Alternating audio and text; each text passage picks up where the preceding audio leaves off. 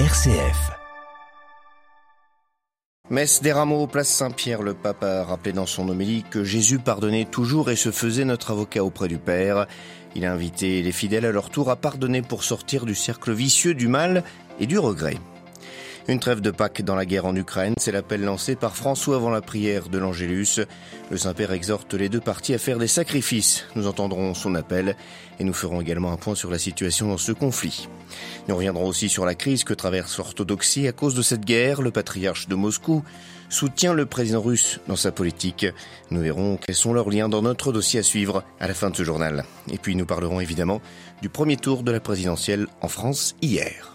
Radio Vatican, le journal, Xavier Sartre. Bonjour, les chrétiens sont entrés hier dans la Semaine Sainte avec la fête des rameaux, une vraie fête place Saint-Pierre qui a retrouvé avec près, après plus de deux ans sans public les fidèles. Ils étaient environ 65 000 à entourer le Saint-Père pour cette cérémonie. Dans son homélie basée sur le récit de la Passion, François est revenu sur deux phrases clés de l'Évangile. Sauve-toi toi-même et pardonne-leur car ils ne savent pas ce qu'ils font pour nous rappeler que Jésus pensait d'abord aux autres et que Dieu ne se lassait jamais de nous pardonner. Retour sur cette messe avec Stanislas Kambashi.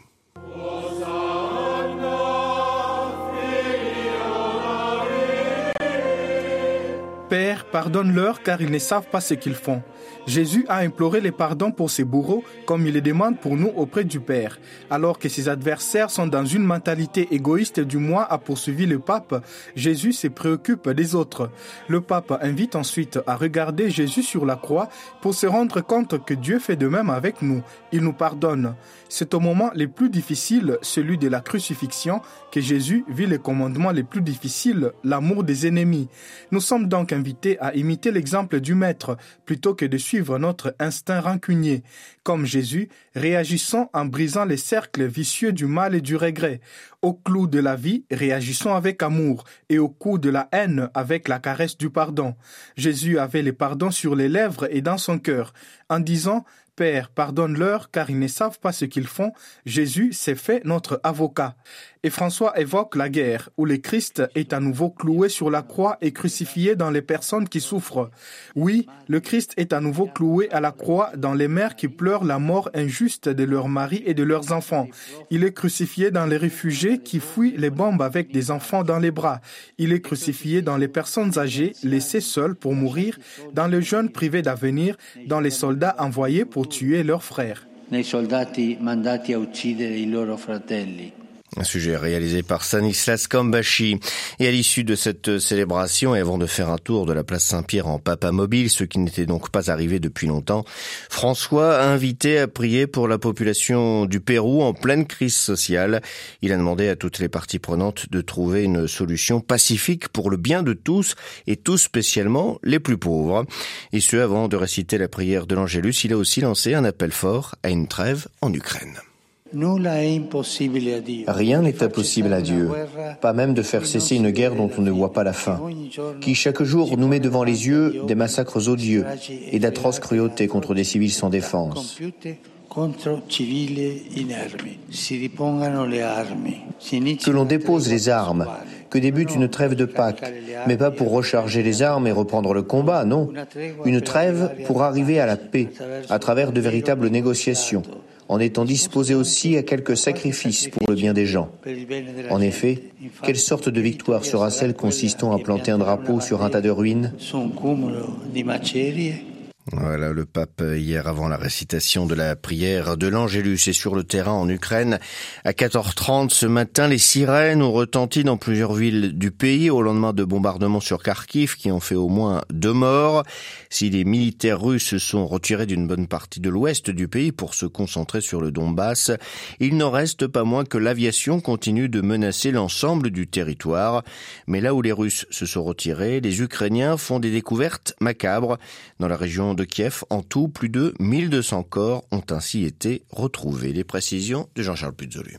C'est une opération systématique menée par l'équipe d'enquêteurs et de juristes de la procureure ukrainienne. Pour chaque territoire repassé sous le contrôle de Kiev, Irina Venediktova passe au peigne fin les villes et les villages. Et à la suite de Butcha la semaine dernière, ce sont au total 1200 cadavres que l'équipe a recensés autour de la capitale. Tout est soigneusement analysé et décrypté pour les besoins de la justice. L'Ukraine a ouvert déjà 5600 enquêtes pour crimes de guerre présumés et dressé une liste d'environ 500 suspects. Impossible d'enquêter en revanche dans les zones de front, notamment dans l'Est où les bombardements sont restés de forte intensité. Kharkiv a été visé par des missiles qui ont fait au moins 10 morts samedi, selon le gouverneur local. Mykolaiv a été touché par 7 missiles. À Dnipro hier, ville de 1 million d'habitants, c'est l'aéroport qui a été pris pour cible, sans que l'on sache encore s'il y a eu des victimes et puis au-delà était sous couvre-feu tout le week-end. Aujourd'hui, le chancelier autrichien est attendu à Moscou. Karl Nehammer sera le premier leader de l'Union européenne à rencontrer Vladimir Poutine depuis le début de la guerre. Le chancelier, qui admet une mission à risque, a déclaré avoir l'intention de tout faire pour que des mesures soient prises en faveur de la paix. Jean-Charles Puzolu. Le duel tant annoncé aura bel et bien lieu avec un air de déjà vu en France. Emmanuel Macron affrontera en effet Marine Le Pen au second tour de la présidentielle qui aura lieu dans 15 jours, le 24 avril. Le président sortant et la candidate d'extrême droite sont arrivés hier en tête du premier tour avec respectivement 27,6% et 23,4% des voix. Mais 2022 ne ressemble pas tout à fait à 2017. Les précisions de Marie-Christine Bonzon.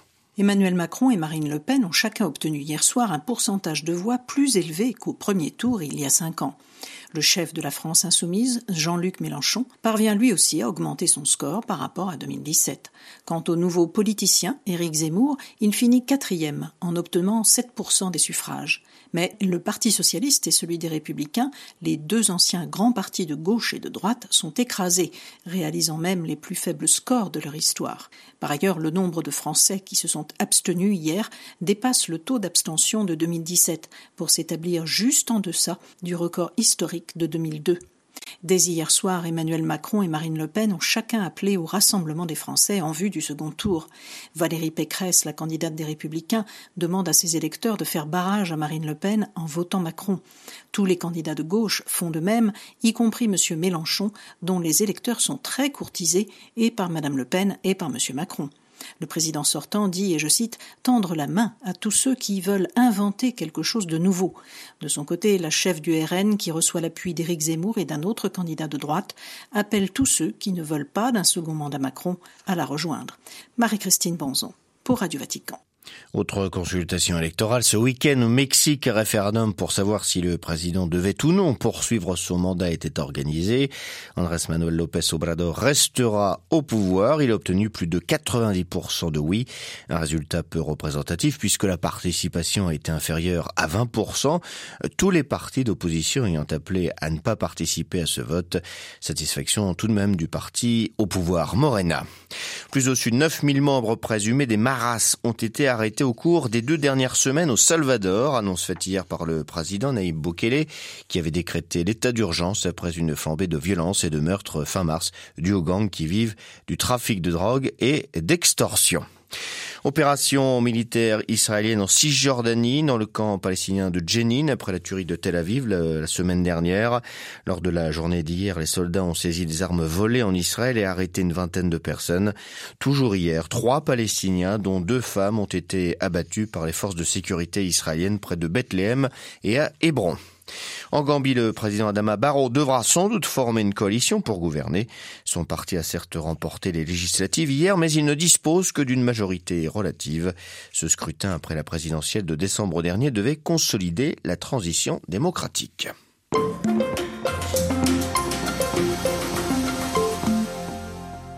Retour dans notre dossier sur l'orthodoxie. L'offensive russe en Ukraine pourrait en effet accentuer la crise traversée depuis 2016 par le monde orthodoxe. Alors le patriarcat de Moscou refusait de participer à un concile convoqué par celui de Constantinople. En 2018, Constantinople provoquait à son tour le cours de Moscou en reconnaissant la création en Ukraine d'une église orthodoxe indépendante. La rupture était consommée et elle pourrait s'aggraver maintenant avec la guerre en Ukraine. Car s'il est difficile de savoir ce que pensent les fidèles orthodoxes en Russie, pour certains en Occident et encore plus en Ukraine, la confiance avec Moscou paraît brisée d'ailleurs. Le Kremlin se serait trompé en pensant pouvoir compter sur les fidèles orthodoxes russes d'Ukraine lors de sa dite opération militaire. Cela ne s'est pas passé ainsi et ce, malgré le soutien clair du patriarche Kirill à la guerre lancée au nom, a-t-il dit, de la lutte contre les forces du mal. Hier encore, il a appelé les fidèles à se rallier autour du pouvoir russe pour combattre les ennemis extérieurs et intérieurs de la Russie. Pourquoi le patriarche de Moscou a-t-il apporté son soutien à la guerre en Ukraine? Qu'est-ce qui lie les deux hommes, Vladimir Poutine et Kirill? Christophe Levallois est rédacteur en chef de orthodoxie.com. Point qui est fondamental dans ces relations, c'est que les deux partagent la même vision de ce qui est appelé le monde russe, euh, Ruskimir.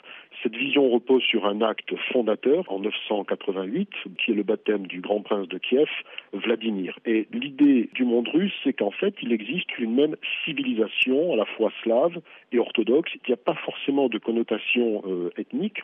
Et euh, tous les peuples qui sont les héritiers de ce fondement sont considérés comme des peuples frères.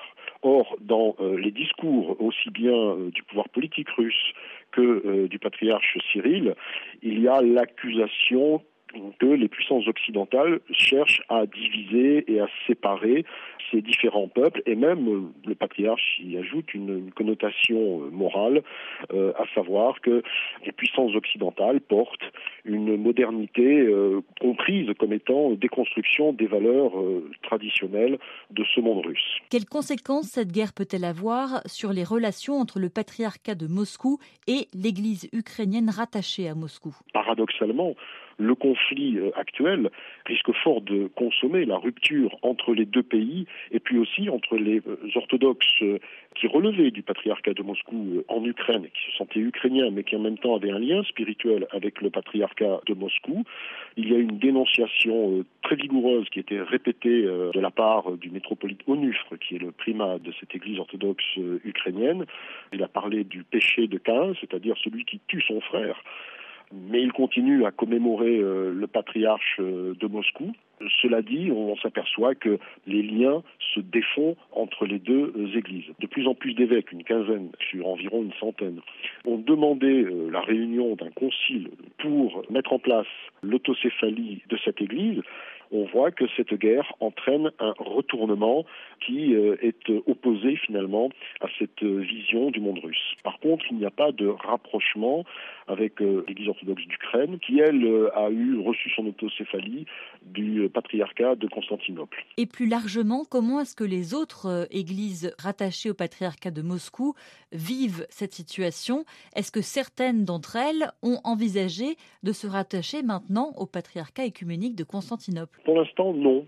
L'archevêché des églises orthodoxes russes en Europe occidentale a dit qu'il ne partageait pas du tout la position du patriarche euh, Cyril. Euh, dans l'église russe aussi, il faut noter la déclaration du métropolite Innocent de Vilnius qui a euh, très vigoureusement critiqué la position du patriarche. Il a dit que c'était son point de vue personnel, donc sous-entendu, ce n'était pas le point de vue de l'église, donc il y a eu beaucoup de prises de position extrêmement euh, vigoureuses, extrêmement fermes, de la part aussi de, personnes, euh, d'universitaires, euh, de prêtres.